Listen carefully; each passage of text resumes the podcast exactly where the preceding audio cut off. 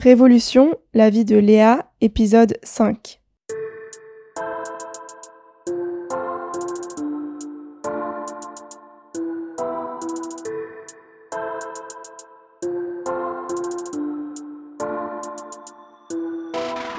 Pour ce cinquième épisode, Léa reprend son récit Les pieds dans le sable au Club Med. L'esprit un brin aventurier, elle décide lors de l'été 52 de partir seule à Barati, un petit village tranquille de la côte ouest italienne. Lors d'un dîner, elle rencontre mon grand-père, Marcel, qui réussit à la charmer grâce à sa passion pour le théâtre et la littérature. Si vous écoutez pour la première fois cette mini-série, je vous suggère de commencer par l'épisode 1. Et si vous appréciez écouter Révolution, n'hésitez pas à laisser des étoiles sur toutes les plateformes d'écoute, ainsi que des likes et des commentaires sur le compte Instagram de Révolution, at révolution.podcast. Je vous laisse en compagnie de Léa et vous souhaite une excellente écoute. À très bientôt pour un nouvel épisode de Révolution.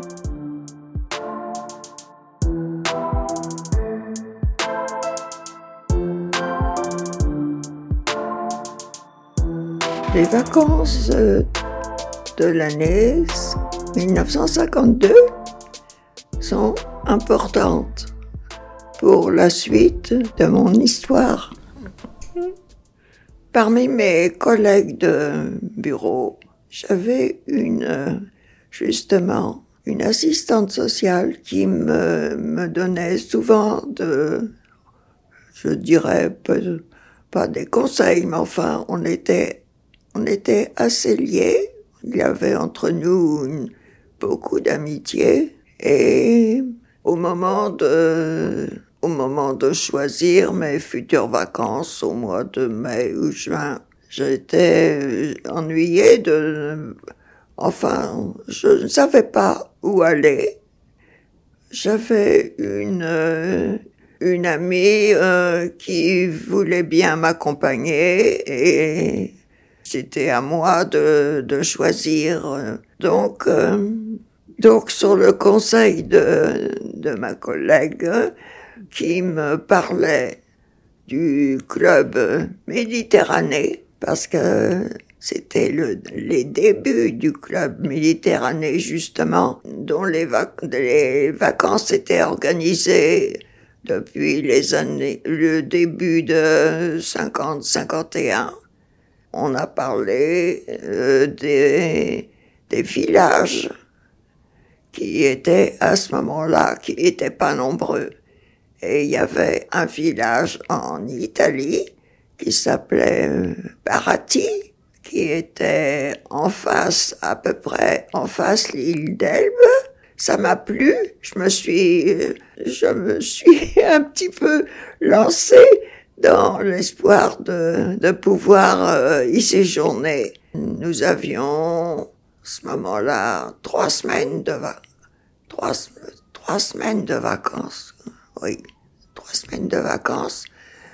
Mais il était, il était possible de prendre un peu plus, une semaine de plus. Euh, je pensais, moi, je pensais partir pour un mois. Bon, ça ne s'est pas arrangé pour le temps, mais j'étais, je me suis inscrite, enfin, j'ai pris les renseignements et je suis partie pour Parati au mois d'août.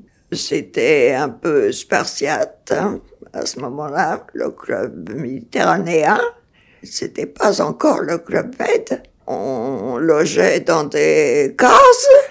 Euh, c'était un peu rudimentaire aussi, mais il y avait beaucoup d'ambiance. Euh, ce qui était regrettable aussi, euh, c'était euh, l'état des, euh, ça c'était important, les sanitaires. Oh, il était fréquent d'avoir ce qu'on appelait la tourista. Hein la tourista. Alors là, c'est bon, c'était normal presque d'abord. Bon, pour moi, ça s'est pas trop mal passé quand même. Ce que j'appréciais, c'était euh, la baignade, euh, l'ambiance euh, des soirées, le fait de d'avoir des tables à, huit personnes, euh, d'avoir la facilité de, de se mettre à table n'importe où. Enfin, c'était la grande liberté pour euh, beaucoup de choses. Donc, ça m'a ça m'a plu, ça m'a plu malgré tous les les inconvénients, bien sûr. Bon, à ce moment-là, c'était un petit peu normal. Hein, c'était quand même les débuts de ces lieux de vacances euh, qui réunissaient euh, des gens de tous les de tous les bords au cours de justement de, de repas. J'étais à table, hein, oui, avec euh, plusieurs personnes qui euh, un groupe euh, qui était très très sympathique et qui réunissait d'après ce que je me souviens il y avait deux couples et trois et trois célibataires et trois personnes qui étaient seules.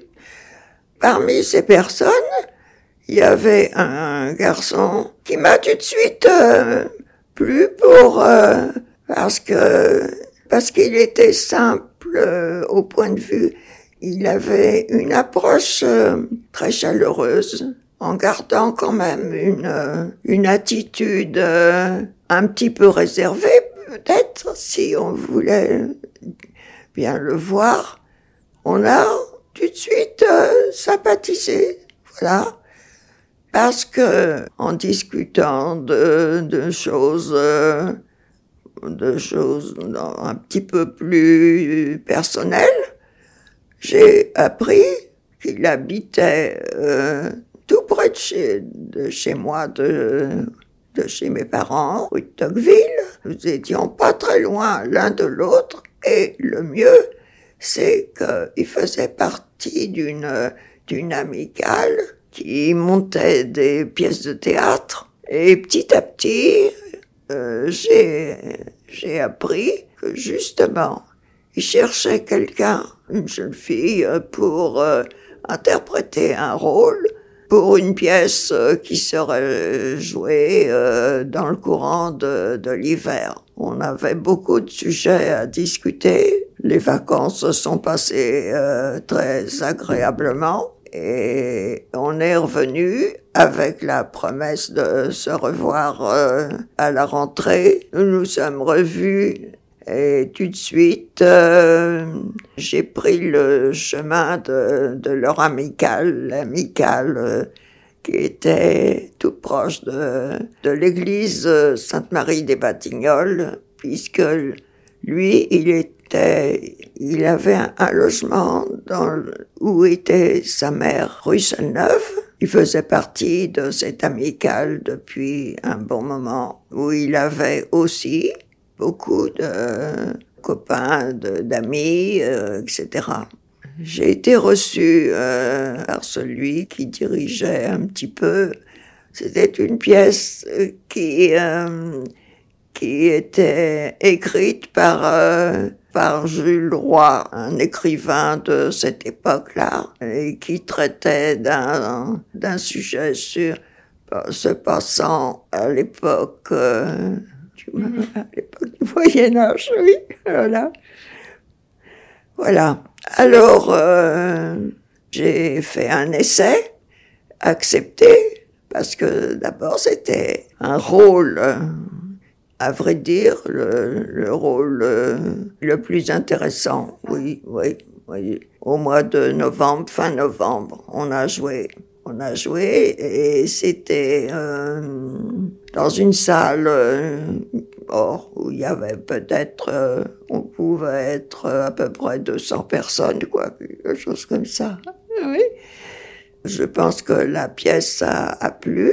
Les décors étaient faits par justement une jeune fille de la de l'amicale. Voilà, la pièce a eu du succès et je pense que ça signait mon intégration dans la dans l'amicale avec l'espoir qu'il y aurait plus tard euh, d'autres pièces euh, dans lesquelles je pouvais jouer. Cette histoire du théâtre ça nous a beaucoup rapprochés. À ce moment-là, il n'était pas question de faire un projet quelconque parce que il n'avait pas de situation qui soit de situation stable. Oui, il gagnait un salaire euh, qui n'était pas euh, suffisant parce que il voyageait beaucoup pour une, euh, une entreprise. Donc, on a continué à se voir comme ça de temps en temps. En 1953, je sais qu'il avait beaucoup de voyages prévus pour son travail. Donc on s'est pas vu souvent. Alors de mon côté, en 52, mon frère Bernard avait rencontré sa future femme, Françoise, dont la famille euh, était en Eure-et-Loire. C'était une jeune fille de...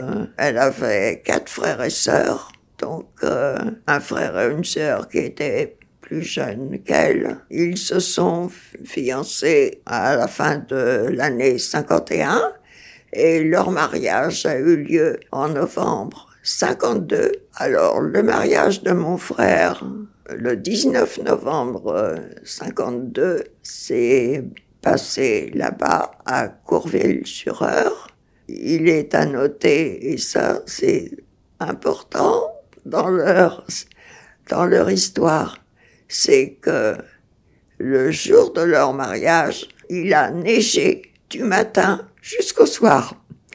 Là-bas, à Courville, euh, en, euh, en pleine Beauce, c'est vrai, euh, la mariée a dû sortir sous les averses, sous l'averse de neige qui était importante pour, pour aller à l'église. Euh, et la, neige est tombée jusqu'au soir. Et quand nous avons quitté en voiture avec euh, quelqu'un de sa famille justement qui habitait à Saint-Mandé, tout près de Paris, avec mes parents, bien sûr, puisque papa était heureusement là encore, sur des routes euh, qui étaient verglacées. Et ça, je me souviendrai toujours de ce retour où j'avais très peur en voiture dans la nuit, avec encore cette neige qui tombait. Et enfin, c'est une journée qui s'est passée heureusement très bien tant qu'on était à l'abri. Mais euh, voilà, jamais plus il a neigé depuis avec mon frère. Et ma belle-sœur, tous les ans, on observait le temps, le 19 novembre, jamais plus. Il a neigé ce jour-là. Mon premier neveu, François, est né un an après. Il est né le 29 août 53. Donc, euh, j'ai été sa marraine. C'était mon premier neveu. Depuis, il y en a eu d'autres. Et il faut maintenant, au jour où nous sommes maintenant, j'ai sept arrière-petits-neveux. voilà. Donc, euh, en 54, dans cette amicale, j'avais interprété plusieurs rôles, dont euh, très divers, très ça allait de la cagnotte à, je ne sais plus, enfin, plusieurs rôles de, toujours euh, la période, pendant la période d'hiver, bien sûr, euh, et au printemps. Alors, euh, donc, je voyais de temps en temps, donc, Marcel. en 54, j'avais eu des places au théâtre Antoine, j'avais eu des places. Alors, je, nous sommes allés au, voir une pièce euh, qui avait un titre qui me plaisait beaucoup. C'était L'heure éblouissante. De qui? Je ne sais plus. Mais c'était un titre Bon, je me souviens plus du tout de, l'histoire de cette pièce. on se prêtait des, des livres beaucoup, il aimait bien. Et puis, et, puis, il avait l'espoir, par l'intermédiaire d'amis, il avait un très bon camarade dont la maman euh, avait pas mal de relations. Ce qu'il voulait, c'est changer de métier parce que là, il n'y avait pas d'espoir de d'amélioration de situation justement par ces personnes. Il avait l'espoir de s'instruire dans le domaine euh, au point de vue de la vente. Il avait, il c'était un quelqu'un qui avait beaucoup de qualités au point de vue contact, mais euh, ça s'est concrétisé à ce moment-là pour euh, étudier un peu la question de de la vision de l'optique, de, c'était un choix aussi parce que il pensait qu'il y avait beaucoup plus d'avenir dans, dans ce domaine. Justement, par euh, ses amis, il a pu être accepté dans le domaine euh, de l'optique. Oui, oui. Mais ça, euh, ça a été long au point de vue. Euh, je pense qu'il avait aussi un, il avait aussi quelques difficultés pour quitter son, pour quitter l'emploi, l'emploi qu'il avait parce que il a eu quelques difficultés avec la direction. Je me souviens plus exactement. Bon, et alors, en fin 54, c'est-à-dire que cette année-là, il y a eu une, une grande, si vous voulez, une fête à l'amicale, un bal euh, de, une après-midi, c'était l'après-midi d'abord, jusqu'au soir. Mais voilà. Alors, euh, on a cherché à se costumer. Moi, j'étais déguisée, soi-disant, en Lorette euh, sous Napoléon III, avec, bon, avec une, une robe à cerceau, etc. Et lui était en mousquetaire. Voilà, voilà. Et on a pris des photos, enfin bref, on a gardé un, souvenir euh, ineffaçable.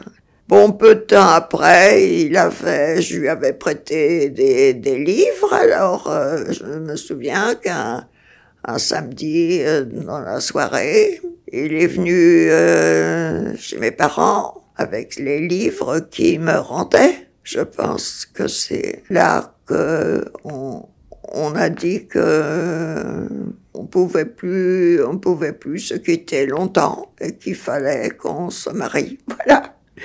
Il m'a posé la question pour savoir vraiment la vérité sur mes sentiments et en me disant tu m'aimes ou tu m'aimes bien? Alors, euh, bien sûr, je lui ai répondu comme vous savez. Et l'année s'est terminée avec le grand espoir de se marier dans le courant de l'année. Et lui a décidé d'abord de commencer à travailler chez Lissac, rue de Rivoli, où on avait besoin de quelqu'un. Donc il a commencé à travailler au début de 55. Et là, euh, on a convenu de se marier avant les grandes vacances. Donc, euh, au mois de juillet, la date a été fixée au 21 juillet pour le mariage civil et le mariage religieux deux jours après.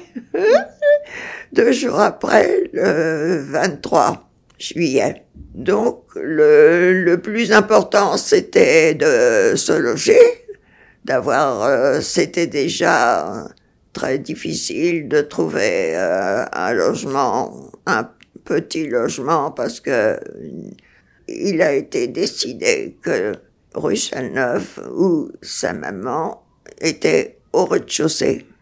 Et lui avait avait une grande pièce au premier étage. Donc il a fait des transformations là avant de nous marier. Il a fait avec l'aide de quelqu'un, je, ne sais plus, euh, il a partagé cette grande pièce en deux petites pièces pour faire d'un côté le salle à manger et de l'autre côté la chambre. Il y avait un petit réduit où on a installé une cuisine. Et là, c'était vraiment un peu, c'était, on a eu du mal euh, parce qu'il n'y avait pas de fenêtre du côté de la cuisine. C'était un petit réduit où on, a fait installer euh, le gaz. Une personne pouvait pouvait s'y tenir. D'un autre côté, il y avait une petite tablette, une petite tablette qu'on qu'on soulevait pour euh, juste poser euh, quelque chose euh, avec un tabouret, c'est tout. Et alors, du côté salle à manger, on a quand même acheté une table, un bahut, deux chaises, je pense que la chambre a été tout de suite aménagée aussi. C'était une pièce au premier étage, mais qui donnait sur le couloir. Alors, il y avait, et bien sûr, aucun pour les sanitaires. La bête noire, c'était toilette dans l'escalier. On n'avait pas de toilette hein, dans, l'appartement. Et la chambre donnait, le mur était le long du couloir. Au premier étage, la porte en bas, c'était pas fermée. Il faisait pas très chaud. Il faisait pas très chaud l'hiver. On avait un petit poêle, euh, d'abord un poêle à bois, et puis après un, un poêle euh, électrique. Euh, mais alors avec un loyer tellement bas, même à ce moment-là, donc c'était ça notre... ça nous consolait plutôt du manque de confort. Voilà. Donc on a pu s'installer euh, après les grandes vacances qu'on a passées avec le Club Med, le Club Méditerranée, en Grèce. Je me souviens plus du tout du nom du club. Je me souviens plus. Ce dont je me souviens, ça a été un petit peu difficile. Il a fait très très chaud. On était encore euh, dans des cases pas beaucoup mieux aménagées que qu'à Barati. Mais on a pris des, des barques euh, pour faire des voyages euh, en mer. Et moi, je me souviens que j'ai eu plusieurs fois le mal de mer terrible, hein, parce que la Méditerranée était un peu houleuse, hein, malgré le, beau temps. Et je me souviens que j'étais allongée dans, dans, au fond de la barque et que, et que je pouvais pas bouger parce que j'avais le mal de mer. Oui, j'ai mal supporté, je me souviens. Oui. Il y avait aussi euh, beaucoup d'ambiance dans le club. On, a passé quand même euh, des bonnes des bonnes vacances, mais nous sommes pas partis seuls tous les deux. Euh, nous sommes partis. Il avait euh, toute sa petite bande là qui nous a accompagnés. Moi, je me souviens de temps en temps aussi que je regrettais qu'on soit encore tous ensemble. bon, mais je pense que pour lui, les vacances, c'était, il fallait qu'il ait ses amitiés, enfin, qu'il soit, il ne pouvait pas se dispenser de cet entourage euh, de gens qui, euh, beaucoup et que j'ai quand même un très bon souvenir quand même de ces premières vacances euh, au club, au club Med. Maintenant, euh, depuis qu'il a bien changé, les premières années au club Méditerranée, c'était des vacances qui n'étaient pas très chères. C'était pas très cher. On avait une très bonne nourriture. Même à Barati, euh, je me souviens que On avait à profusion les légumes frais, des fruits, euh, une bonne cuisine. On avait toujours euh, un cuisinier. Il n'était pas tout seul, hein, il était aidé. On avait une très bonne cuisine, oui. Donc euh, ça ne, c'était pas une trop grosse dépense. On pouvait faire des excursions une fois sur place, bien sûr. Alors là, c'était c'était quand même assez cher dès le début parce que euh, y avait on partait en car euh, on est on s'arrêtait dans les endroits euh, ah. Il y a le téléphone qui sonne. C'est Bernard.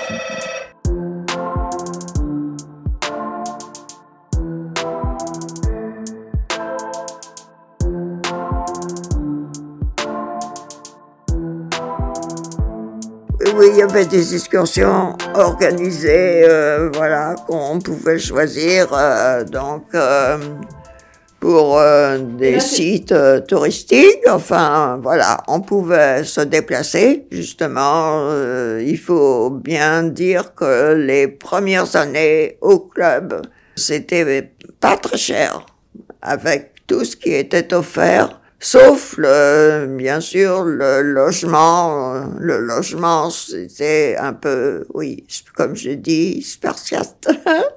C'est bien plus tard, euh, dans les années, après les années 60 euh, et quelques, qu'ils ont construit des bungalows. C'était beaucoup plus confortable, hein, avec, euh, avec une installation sanitaire qui, était plus normale. plus normale, c'est vrai. Donc, euh, au fur et à mesure que les années euh, ont passé, le club s'est amélioré. Voilà. Mais euh, moi, j'ai connu, je pense que c'était la deuxième année que le club existait. C'était en je crois qu'il y a eu peut-être un village, un village ou deux au plus, en 1950. Et ils ont vraiment commencé en 51. Quand nous sommes rentrés à Paris, c'était donc euh, au mois de septembre 55. Euh, Tous les deux, on a retrouver nos, nos occupations. Et, là, euh, il s'est investi dans, son travail. Ça, ça, a très bien marché. Il est resté, euh, je sais pas, plusieurs, euh, deux ou trois mois, je crois, rue de Rivoli. Et puis, euh, après, on l'a envoyé en province. Il a été voir les, les boutiques à, à Toulouse, il est allé à Toulouse, il est allé à Clermont-Ferrand, euh, enfin dans plusieurs euh, villes. Au fur et à mesure que les années passaient, de temps en temps, il allait en province. Ça durait environ trois semaines, un mois. Il a fait vite des progrès. Il me disait que c'était regrettable qu'il puisse pas passer, passer des concours euh, peut-être pour euh, lui manquait des, bien sûr des examens pour euh, plus tard ouvrir lui-même un lieu d'optique. Il s'est fait beaucoup de, aussi d'amis dans ce, dans ce milieu rue de Rivoli, notamment euh, quelqu'un qui l'a pris un petit peu sous, euh, sous son aile, si je veux, pour euh, continuer hein, sa formation. C'est quelqu'un qui était plus jeune, un peu plus jeune que lui, et qui est encore vivant et qui se souvient de lui, Monsieur Giselski, encore actuellement, il n'y a pas très longtemps il m'a téléphoné pour avoir des nouvelles, pour euh, savoir euh, Quand euh, Odile est né, euh, il a fait tout ce qu'il fallait. Il me semble que c'est quelque chose d'irréel un peu, tu vois.